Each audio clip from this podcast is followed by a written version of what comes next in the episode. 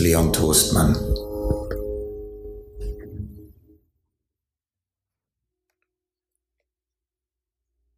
Haben und Sein in der alltäglichen Erfahrung von Erich Fromm.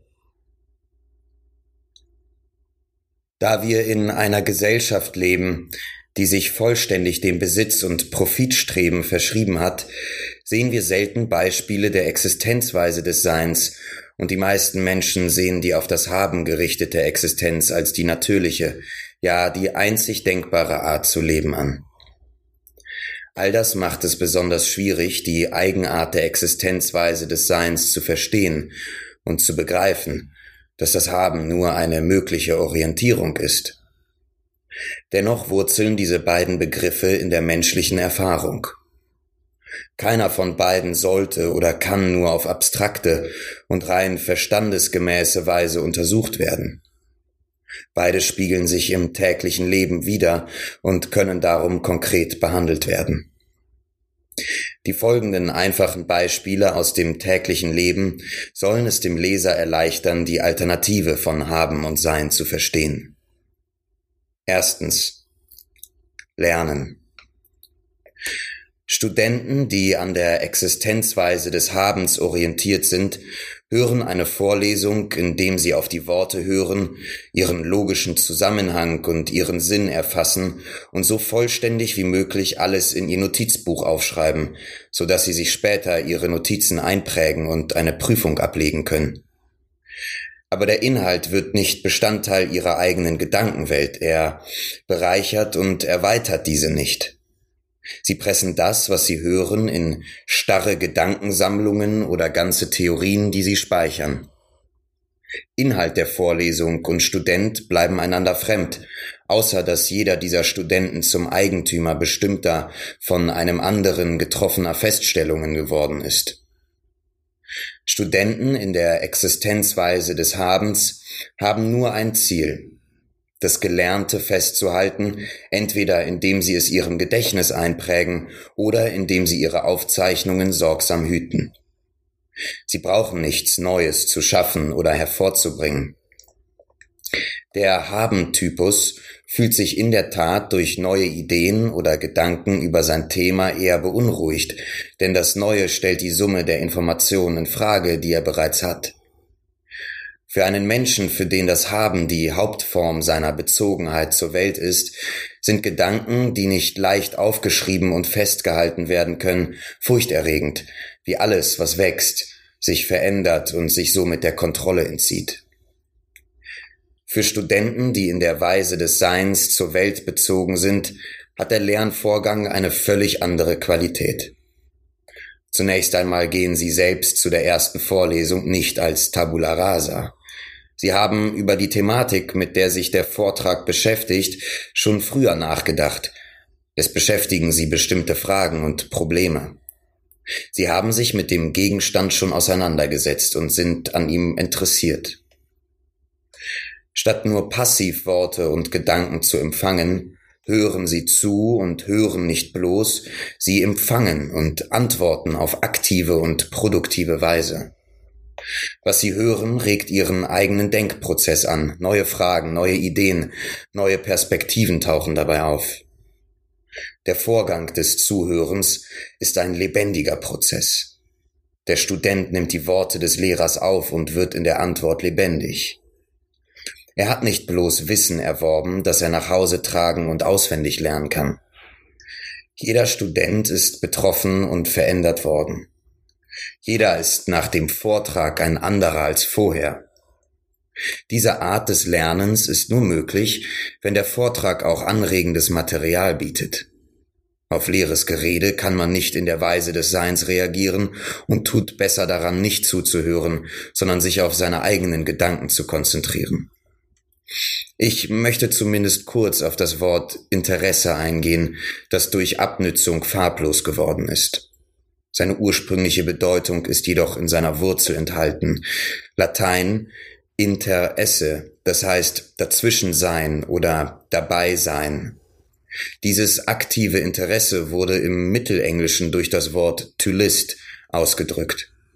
Heute wird to list nur räumlich gebraucht. Die ursprüngliche Bedeutung im psychologischen Sinn ist nur in dem negativen listless, was so viel wie teilnahmslos heißt, enthalten. To list bedeutete einmal aktiv nach etwas streben, echt interessiert sein an. Die Wurzel ist die gleiche wie bei Lust. Aber to list heißt nicht von einer Lust getrieben sein, sondern beinhaltet das freie und aktive Interesse oder das Streben nach etwas. To list ist einer der Schlüsselbegriffe des anonymen Verfassers von The Cloud of Unknowing, das Mitte des 14. Jahrhunderts entstand. Die Tatsache, dass die Sprache das Wort nur in der negativen Bedeutung beibehielt, ist charakteristisch für den Wandel, der sich zwischen dem 13. und dem 20. Jahrhundert in der geistigen Haltung der Gesellschaft vollzog. Zweitens. Erinnern. Erinnern kann man sich in der Weise des Habens und in der Weise des Seins. Die beiden Formen des Erinnerns unterscheiden sich im Wesentlichen durch die Art der Verbindung, die man herstellt. Erinnert man sich in der Weise des Habens, so ist die Verbindung völlig mechanisch, wie es der Fall ist, wenn sich die Verbindung zwischen zwei Worten durch häufige gleichzeitige Verwendung einschleift. Oder es kann sich um Verbindungen handeln, die auf rein logischen Zusammenhängen beruhen, wie im Falle von Gegensatzpaaren, konvergierenden Begriffen oder Verbindungen aufgrund von Zeit, Raum, Größe und Farbe oder aufgrund der Zugehörigkeit zu einem bestimmten Gedankensystem. Erinnern in der Weise des Seins ist aktives Tun, mit dem man sich Worte, Gedanken, Anblicke, Bilder und Musik ins Bewusstsein zurückruft. Zwischen dem einzelnen Faktum, das man sich vergegenwärtigen will, und vielen anderen Fakten, die damit zusammenhängen, werden Verbindungen hergestellt.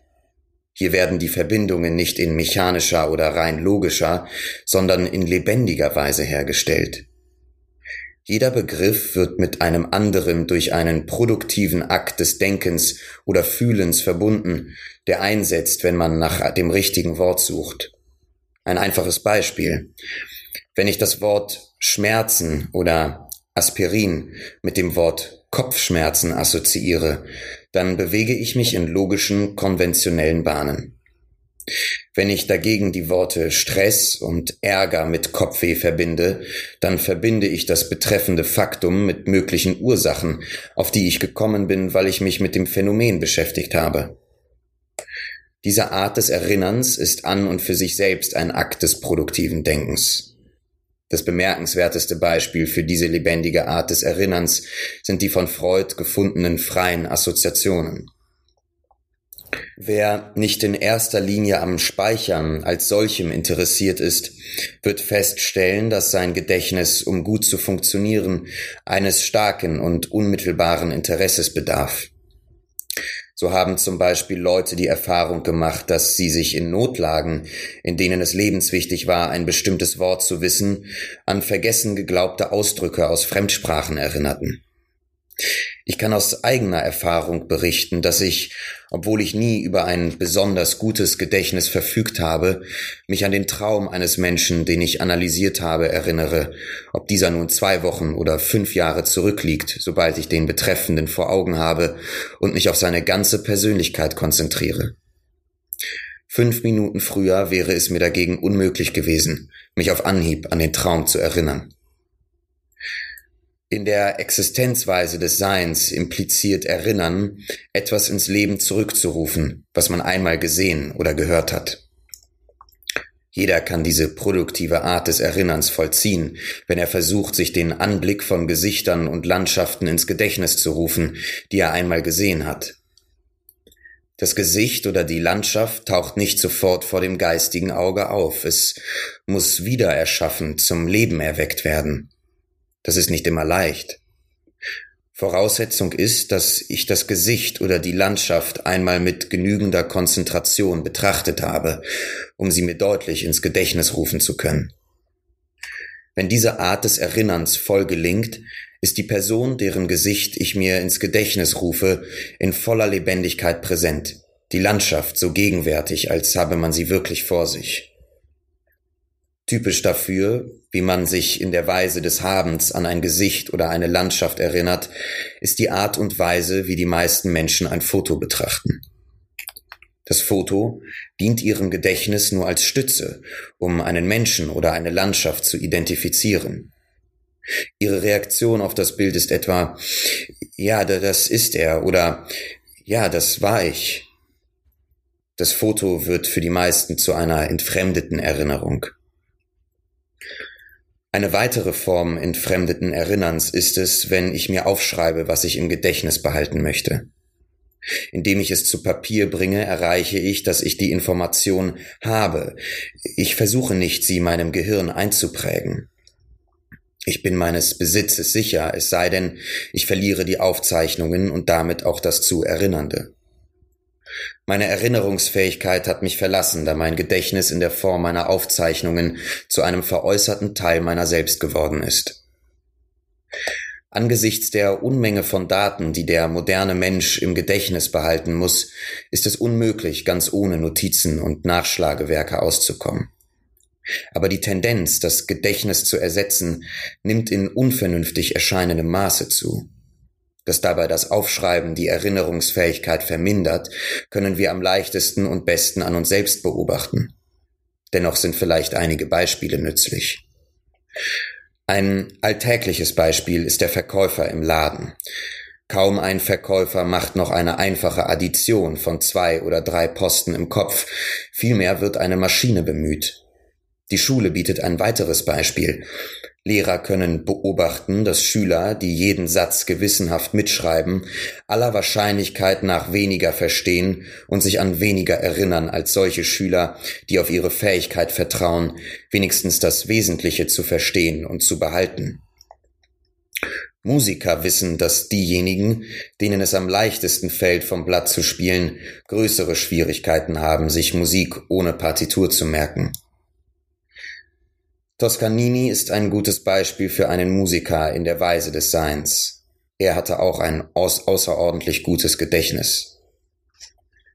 Ich habe in Mexiko beobachtet, dass Analphabeten und Menschen, die wenig schreiben, ein weit besseres Gedächtnis haben als die lese- und schreibkundigen Bürger der Industriestaaten. Dies ist eine Tatsache unter mehreren, die vermuten lässt, dass die Kunst des Lesens und Schreibens nicht nur ein Segen ist, wie behauptet wird, speziell wenn sie dazu dient, Dinge zu lesen, durch die die Erlebnisfähigkeit und die Fantasie verkümmern. Drittens. Miteinander sprechen. Im Gespräch wird der Unterschied zwischen den beiden Existenzweisen rasch deutlich. Nehmen wir eine typische Unterhaltung zwischen zwei Männern, in der A die Meinung X hat und B die Meinung Y. Jeder kennt die Ansicht des anderen mehr oder weniger genau. Beide identifizieren sich mit ihrer Meinung. Es kommt ihnen darauf an, bessere, das heißt treffendere Argumente zur Verteidigung ihres eigenen Standpunktes hervorzubringen. Keiner denkt daran, seine Meinung zu ändern oder erwartet, dass der Gegner dies tut. Sie fürchten sich davor, von ihrer Meinung zu lassen, da diese zu ihren Besitztümern zählt und ihre Aufgabe somit einen Verlust darstellen würde. Bei einem Gespräch, das nicht als Debatte gedacht ist, verhält sich die Sache etwas anders. Wer hat nicht schon einmal die Erfahrung gemacht, mit einem Menschen zusammenzutreffen, der bekannt oder berühmt oder auch durch persönliche Qualitäten ausgezeichnet ist, oder einem Menschen, von dem man einen guten Job oder Liebe und Bewunderung erwartet? Viele sind unter diesen Umständen nervös und ängstlich und bereiten sich auf die wichtige Begegnung vor. Sie überlegen sich, welche Themen den anderen interessieren könnten. Sie planen im Voraus die Eröffnung des Gesprächs. Manche skizzieren die ganze Unterredung, soweit es ihren Part betrifft. Mancher macht sich vielleicht Mut, indem er sich vor Augen hält, was er alles hat. Seine früheren Erfolge, sein charmantes Wesen oder seine Fähigkeit, andere einzuschüchtern, falls dies mehr Erfolg verspricht, seine gesellschaftliche Stellung, seine Beziehungen, sein Aussehen und seine Kleidung. Mit einem Wort, er veranschlagt im Geiste seinen Wert und darauf gestützt bietet er nun im Gespräch seine Waren an. Wenn er dies sehr geschickt macht, wird er in der Tat viele Leute beeindrucken, obwohl dies nur zum Teil seinem Auftreten und weit mehr der mangelnden Urteilsfähigkeit der meisten Menschen zuzuschreiben ist. Der weniger Raffinierte wird mit seiner Darbietung nur geringes Interesse wecken. Er wird hölzern, unnatürlich und langweilig wirken. Im Gegensatz dazu steht die Haltung des Menschen, der nichts vorbereitet und sich nicht aufplustert, sondern spontan und produktiv reagiert. Ein solcher Mensch vergisst sich selbst, sein Wissen, seine Position. Sein Ich steht ihm nicht im Wege. Und aus genau diesem Grund kann er sich voll auf den anderen und dessen Ideen einstellen. Er gebiert neue Ideen, weil er nichts festzuhalten trachtet. Während sich der Haben-Mensch auf das verlässt, was er hat, vertraut der Seinsmensch auf die Tatsache, dass er ist, dass er lebendig ist und dass etwas Neues entstehen wird, wenn er nur den Mut hat, loszulassen und zu antworten. Er wirkt im Gespräch lebendig, weil er sich selbst nicht durch ängstliches Pochen auf das, was er hat, erstickt. Seine Lebendigkeit ist ansteckend und der andere kann dadurch häufig seine Egozentrik überwinden. Die Unterhaltung hört auf, ein Austausch von Waren, Informationen, Wissen, Status zu sein und wird zu einem Dialog, bei dem es keine Rolle mehr spielt, wer Recht hat. Die Duellanten beginnen miteinander zu tanzen und sie trennen sich nicht im Gefühl des Triumphs oder im Gefühl der Niederlage, was beides gleich furchtlos ist, sondern voll Freude. Bei der psychoanalytischen Therapie ist der wesentlichste therapeutische Faktor diese belebende Qualität des Therapeuten. Die ausführlichsten Deutungen werden wirkungslos sein, wenn die therapeutische Atmosphäre schwer, unlebig und langweilig ist. Viertens. Lesen. Was für ein Gespräch gilt, trifft gleichermaßen für das Lesen zu, das eine Zwiesprache zwischen Autor und Leser ist oder sein sollte. Natürlich ist es beim Lesen ebenso wie beim Gespräch wichtig, was ich lese oder mit wem ich rede. Einen kunstlosen, billig gemachten Roman zu lesen, ist eine Form des Tagträumens, es gestattet keine produktive Reaktion. Der Text wird geschluckt wie eine belanglose Fernsehsendung oder die Kartoffelchips, die man gedankenlos beim Zuschauen isst. Einen Roman von Balzac zum Beispiel kann man dagegen produktiv und mit innerer Anteilnahme, das heißt in der Weise des Seins lesen. Doch auch solche Bücher werden wahrscheinlich meist in einer Konsumhaltung, in der Weise des Habens gelesen. Da seine Neugier erregt ist, will der Leser die Handlung wissen, er will erfahren, ob der Held stirbt oder am Leben bleibt, ob sich das Mädchen verführen lässt oder nicht. Der Roman ist in diesem Fall eine Art Vorspiel, das ihn erregt. Der glückliche oder unglückliche Ausgang ist der Höhepunkt. Wenn er das Ende weiß, hat er die ganze Geschichte, fast so wirklich, als habe er in seinen eigenen Erinnerungen gewühlt. Aber er hat keine Erkenntnisse gewonnen. Er hat seine Einsicht in das Wesen des Menschen nicht vertieft, indem er die Romanfigur erfasste, noch hat er etwas über sich selbst gelernt. Auch für philosophische oder historische Werke gilt die gleiche Unterscheidung. Die Art oder Unart, wie man ein philosophisches oder historisches Buch liest, ist ein Resultat der Erziehung. Die Schule ist bemüht, jedem Schüler eine bestimmte Menge an Kulturbesitz zu vermitteln, und am Ende seiner Schulzeit wird ihm bescheinigt, dass er zumindest ein Minimum davon hat. Es wird ihm deshalb beigebracht, ein Buch so zu lesen, dass er die Hauptgedanken des Verfassers wiedergeben kann. Auf diese Weise kennt er Plato, Aristoteles, Descartes, Spinoza, Leibniz und Kant bis hin zu Heidegger und Sartre. Die verschiedenen Bildungsstufen von der Oberschule bis zur Hochschule unterscheiden sich vornehmlich hinsichtlich der Menge des vermittelten Bildungsgutes, das etwa im Verhältnis zur Menge des materiellen Besitzes steht, über den der Schüler im späteren Leben wahrscheinlich verfügen wird. Als hervorragend gilt jener Schüler, der am genauesten wiederholen kann, was jeder einzelne Philosoph gesagt hat. Er gleicht einem beschlagenen Museumsführer. Was er nicht lernt, ist das, was über diesen Wissensbesitz hinausgeht. Er lernt nicht, die Philosophen in Frage zu stellen, mit ihnen zu reden, gewahr zu werden, dass sie sich selbst widersprechen, dass sie bestimmte Probleme ausklammern und manche Themen meiden. Er lernt nicht unterscheiden zwischen Meinungen, die sich dem Verfasser aufdrängten, weil sie zu seiner Zeit als vernünftig galten, und dem Neuen, das er beitrug. Er spürt nicht, wann der Autor nur seinen Verstand sprechen lässt und wann Herz und Kopf beteiligt sind. Er merkt nicht, ob der Autor authentisch oder ein Schaumschläger ist und vieles andere. Der Leser in der Weise des Seins kann dagegen zu der Überzeugung gelangen, dass selbst ein hochgelobtes Buch mehr oder weniger wertlos ist. Vielleicht versteht er auch ein Buch manchmal besser als der Autor selbst, dem alles, was er schrieb, wichtig erschien. Fünftens. Autorität ausüben. Ein weiteres Beispiel für den Unterschied der Existenzweisen des Habens und Seins ist das Ausüben von Autorität. Der springende Punkt ist, ob man Autorität hat oder eine Autorität ist.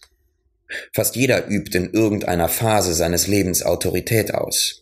Wer Kinder erzieht, muss, ob er will oder nicht, Autorität ausüben, um das Kind vor Gefahren zu bewahren und ihm zumindest ein Minimum an Verhaltensratschlägen für bestimmte Situationen zu geben.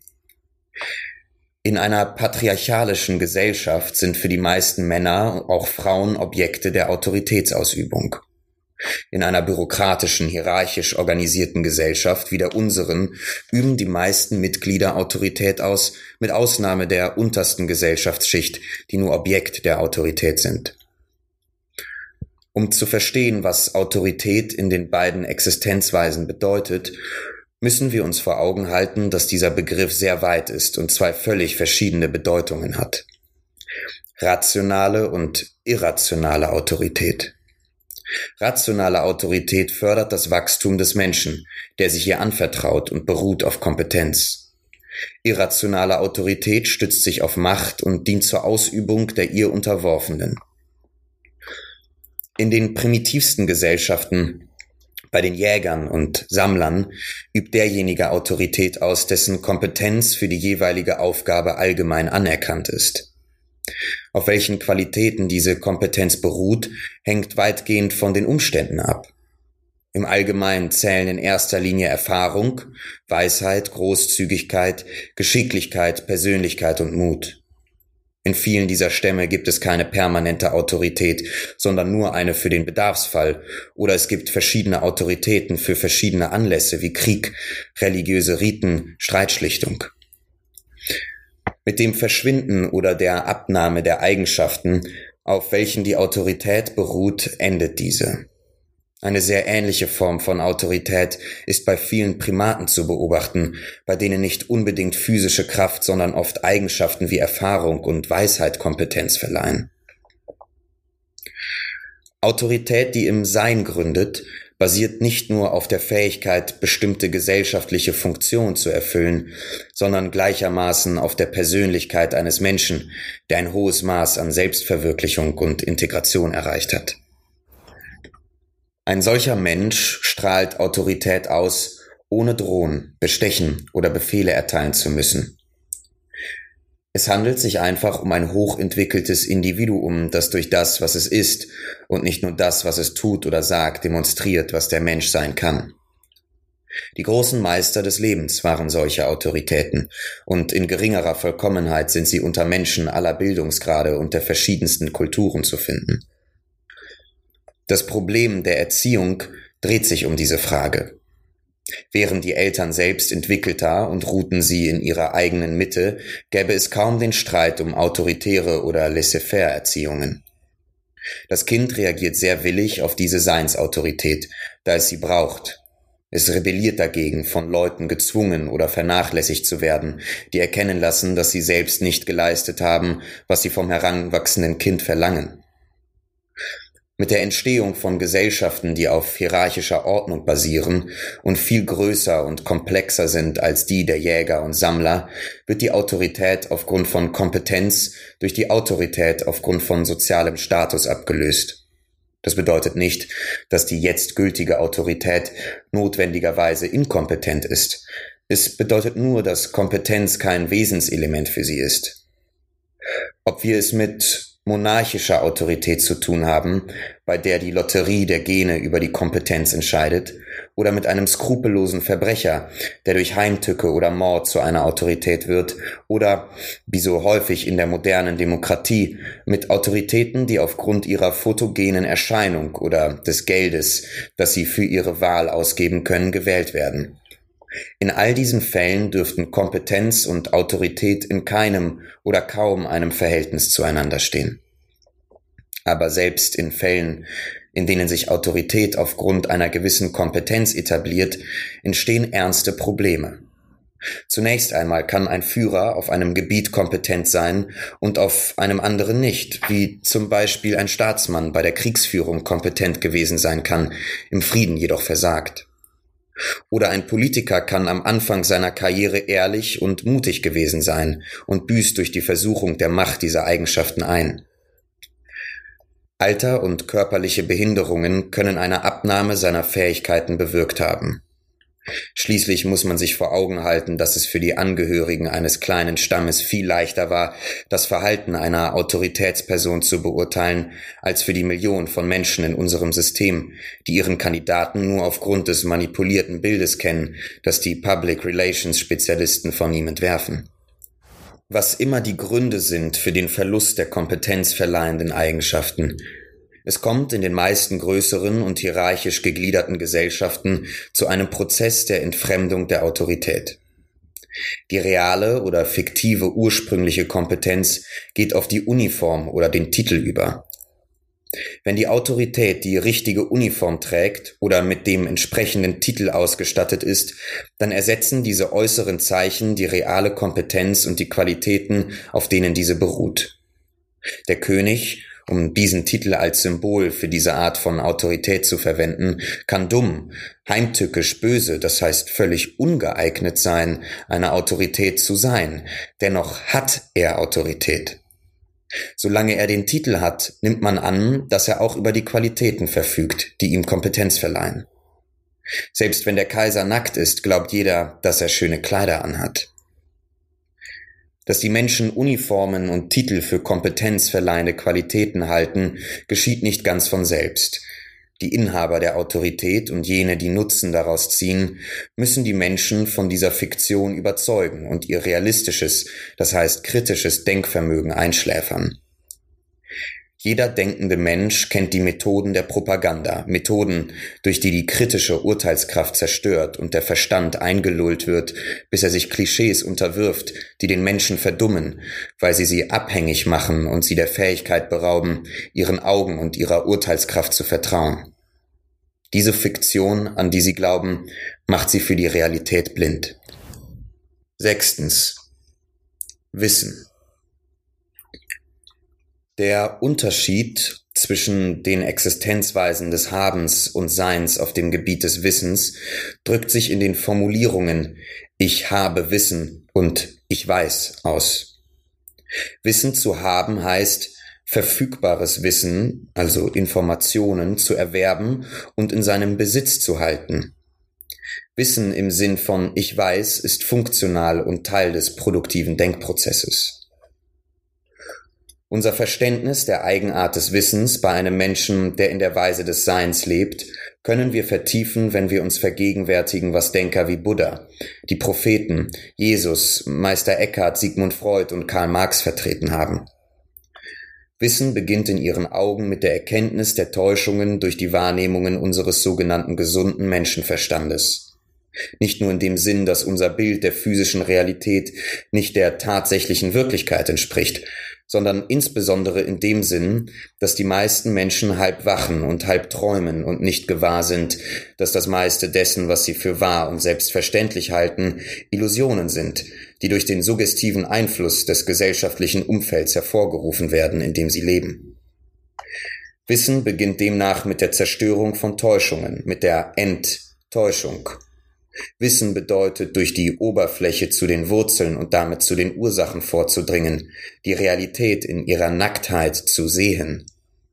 Wissen bedeutet nicht, im Besitz von Wahrheit zu sein, sondern durch die Oberfläche zu dringen und kritisch und tätig nach immer größerer Annäherung an die Wahrheit zu streben. Diese Qualität des schöpferischen Eindringens ist in dem hebräischen Yadoa enthalten, das Erkennen und Lieben im Sinne des männlichen sexuellen Eindringens bedeutet. Buddha, der Erwachte, fordert die Menschen auf, zu erwachen und sich von der Illusion zu befreien, der Besitz von Dingen führe zum Glück. Die Propheten appellieren an die Menschen aufzuwachen und zu erkennen, dass ihre Idole nichts anderes als das Werk ihrer eigenen Hände Illusionen sind. Jesus sagt, die Wahrheit wird euch frei machen. Meister Eckhart hat seine Vorstellung vom Erkennen oftmals ausgedrückt, so etwa wenn er bezüglich der Erkenntnis Gottes sagt, das Erkennen legt keinen einzigen Gedanken hinzu, vielmehr löst es ab und trennt sich ab und läuft vor und berührt Gott, wie er nackt ist, und erfasst ihn einzig in seinem Sein. Nach Marx gilt, die Forderung, die Illusionen über seinen Zustand aufzugeben, ist die Forderung, einen Zustand aufzugeben, der der Illusionen bedarf. Freuds Begriff der Selbsterkenntnis basiert auf der Vorstellung, dass Illusionen zerstört werden müssen, um der unbewussten Wirklichkeit gewahr zu werden. All diesen Denkern ging es um das Heil des Menschen. Sie alle stellten die gesellschaftlich anerkannten Denkschemata in Frage. Für sie ist das Ziel des Wissens nicht die Gewissheit der absoluten Wahrheit, deren man sich sicher ist, sondern der sich selbst bewahrheitende Vollzug der menschlichen Vernunft. Für den Wissenden ist Nichtwissen ebenso gut wie Wissen, da beides Teile des Erkenntnisprozesses sind, wenn sich auch diese Art von Nichtwissen von der Ignoranz der Denkfaulen unterscheidet. Das höchste Ziel der Existenzweise des Seins ist tieferes Wissen, in der Existenzweise des Habens jedoch mehr Wissen. Unser Bildungssystem ist im Allgemeinen bemüht, Menschen mit Wissen als Besitz auszustatten, entsprechend etwa dem Eigentum oder dem sozialen Prestige, über das sie vermutlich im späteren Leben verfügen werden. Das Minimalwissen, das sie erhalten, ist die Informationsmenge, die sie brauchen, um in ihrer Arbeit zu funktionieren. Zusätzlich erhält jeder noch ein größeres oder kleineres Paket Luxuswissen zur Hebung seines Selbstwertgefühls und entsprechend seinem voraussichtlichen sozialen Prestige. Die Schulen sind die Fabriken, in denen diese Wissenspakete produziert werden, wenn sie auch gewöhnlich behaupten, den Schüler mit den höchsten Errungenschaften des menschlichen Geistes in Berührung zu bringen. Viele Colleges verstehen es prächtig, diese Illusion zu nähren. Von indischer Philosophie und Kunst bis zum Existenzialismus und Surrealismus wird ein riesiges Smörgersbord angeboten, aus dem sich jeder Student da und dort etwas herauspickt. Um seine Spontanität und Freiheit nicht einzuengen, drängt man ihn nicht, sich auf ein Thema zu konzentrieren, ja nicht einmal je ein Buch zu Ende zu lesen. Siebtens. Lieben. Auch lieben hat, je nachdem, ob davon in der Weise des Habens oder der des Seins die Rede ist, zwei Bedeutungen. Kann man Liebe haben? Wenn man das könnte, wäre Liebe ein Ding, eine Substanz, mithin etwas, was man haben und besitzen kann. Die Wahrheit ist, dass es kein solches Ding wie Liebe gibt. Liebe ist eine Abstraktion, vielleicht eine Göttin oder ein fremdes Wesen, obwohl niemand je diese Göttin gesehen hat. In Wirklichkeit gibt es nur den Akt des Liebens. Lieben ist ein produktives Tätigsein. Es impliziert, für jemanden oder etwas zu sorgen, ihn zu kennen, auf ihn einzugehen, ihn zu bestätigen, sich an ihm zu erfreuen. Sei es ein Mensch, ein Baum, ein Bild, eine Idee. Es bedeutet, ihn, sie oder es zum Lieben zu erwecken, seine oder ihre Lebendigkeit zu steigern, es ist ein Prozess, der einen erneuert und wachsen lässt. Wird Liebe aber in der Weise des Habens erlebt, so bedeutet dies, das Objekt, das man liebt, einzuschränken, gefangen zu nehmen oder zu kontrollieren. Eine solche Liebe ist erwürgend, lähmend, erstickend, tötend statt belebend. Was als Liebe bezeichnet wird, ist meist ein Missbrauch des Wortes, um zu verschleiern, dass in Wirklichkeit nicht geliebt wird. Es ist eine immer noch offene Frage, wie viele Eltern ihre Kinder lieben. Die Berichte über Grausamkeiten gegenüber Kindern, von physischen bis zu psychischen Quälereien, von Vernachlässigung und purer Besitzgier bis hin zum Sadismus, die wir in Bezug auf die letzten zwei Jahrtausende westlicher Geschichte besitzen, sind so schockierend, dass man geneigt ist zu glauben, liebevolle Eltern seien die Ausnahme, nicht die Regel. Für die Ehe gilt das Gleiche ob sie auf Liebe beruht oder wie traditionelle Ehen auf gesellschaftlichen Konventionen und Sitte, Paare, die einander wirklich lieben, scheinen die Ausnahme zu sein. Gesellschaftliche Zweckdienlichkeit, Tradition, beiderseitiges ökonomisches Interesse, gemeinsame Fürsorge für Kinder, gegenseitige Abhängigkeit oder Furcht, gegenseitiger Hass werden bewusst als Liebe erlebt, bis zu dem Augenblick, wenn einer oder beide erkennen, dass sie einander nicht lieben und nie liebten. Heute kann man in dieser Hinsicht einen gewissen Fortschritt feststellen. Die Menschen sind nüchterner und realistischer geworden, und viele verwechseln sexuelle Anziehung nicht mehr mit Liebe, noch halten sie eine freundschaftliche, aber distanzierte Teambeziehung für ein Äquivalent von Liebe. Diese neue Einstellung hat zu größerer Ehrlichkeit und zu häufigerem Partnerwechsel geführt. Sie hat nicht unbedingt dazu geführt, dass man nun häufiger auf Menschen trifft, die sich lieben. Die neuen Partner lieben sich möglicherweise genauso wenig wie die alten. Der Wandel vom Beginn des Verliebtseins bis zur Illusion, Liebe zu haben, kann oft an konkreten Details anhand der Geschichte von Paaren verfolgt werden, die sich verliebt haben. In The Art of Loving 1956 geschrieben, habe ich darauf hingewiesen, dass der Begriff Falling in Love ein Widerspruch an sich selbst ist. Da Lieben ein produktives Tätigsein ist, kann man nur in Liebe stehen oder gehen, aber nicht fallen, da dies Passivität bedeutete. In der Zeit der Werbung ist sich einer des anderen noch nicht sicher. Die Liebenden suchen einander zu gewinnen. Sie sind lebendig, attraktiv, interessant und sogar schön. Da Lebendigkeit ein Gesicht immer verschönt. Keiner hat den anderen schon, also wendet jeder seine Energie darauf zu sein, das heißt zu geben und zu stimulieren. Häufig ändert sich mit der Eheschließung die Situation grundlegend. Der Ehevertrag gibt beiden das exklusive Besitzrecht auf den Körper, die Gefühle, die Zuwendung des anderen. Niemand muss mehr gewonnen werden, denn die Liebe ist zu etwas geworden, was man hat, zu einem Besitz, die beiden lassen in ihrem Bemühen nach, liebenswert zu sein und Liebe zu erwecken. Sie werden langweilig und ihre Schönheit schwindet. Sie sind enttäuscht und ratlos. Sind sie nicht mehr dieselben? Haben sie von Anfang an einen Fehler gemacht? Gewöhnlich suchen sie die Ursache der Veränderung beim anderen und fühlen sich betrogen. Was sie nicht begreifen ist, dass sie beide nicht mehr die Menschen sind, die sie waren, als sie sich ineinander verliebten dass der Irrtum, man könne Liebe haben, sie dazu verleite, aufzuhören zu lieben. Sie arrangieren sich nun auf dieser Ebene und statt einander zu lieben, besitzen sie gemeinsam, was sie haben. Geld, gesellschaftliche Stellung, ein Zuhause, Kinder. Die mit Liebe beginnende Ehe verwandelt sich so in einigen Fällen in eine freundschaftliche Eigentümergemeinschaft, eine Körperschaft, in der zwei Egoismen sich vereinen. Die Familie. In anderen Fällen sehnen sich die Beteiligten weiterhin nach dem Wiedererwachsen ihrer früheren Gefühle, und der eine oder der andere gibt sich der Illusion hin, dass ein neuer Partner seine Sehnsucht erfüllen werde. Sie glauben, nichts weiter als Liebe zu wollen. Aber Liebe ist für sie ein Idol, eine Göttin, der sie sich unterwerfen wollen, nicht ein Ausdruck ihres Seins. Sie scheitern zwangsläufig, denn Liebe ist ein Kind der Freiheit, wie es in einem alten französischen Lied heißt, und die Anbeter der Göttin Liebe versinken schließlich in solche Passivität, dass sie langweilig werden und verlieren, was von früherer Anziehungskraft noch übrig war. Diese Feststellungen schließen nicht aus, dass die Ehe der beste Weg für zwei Menschen sein kann, die einander lieben. Die Problematik liegt nicht in der Ehe als solcher, sondern in der besitzorientierten Charakterstruktur beider Partner und letzten Endes der Gesellschaft, in der sie leben.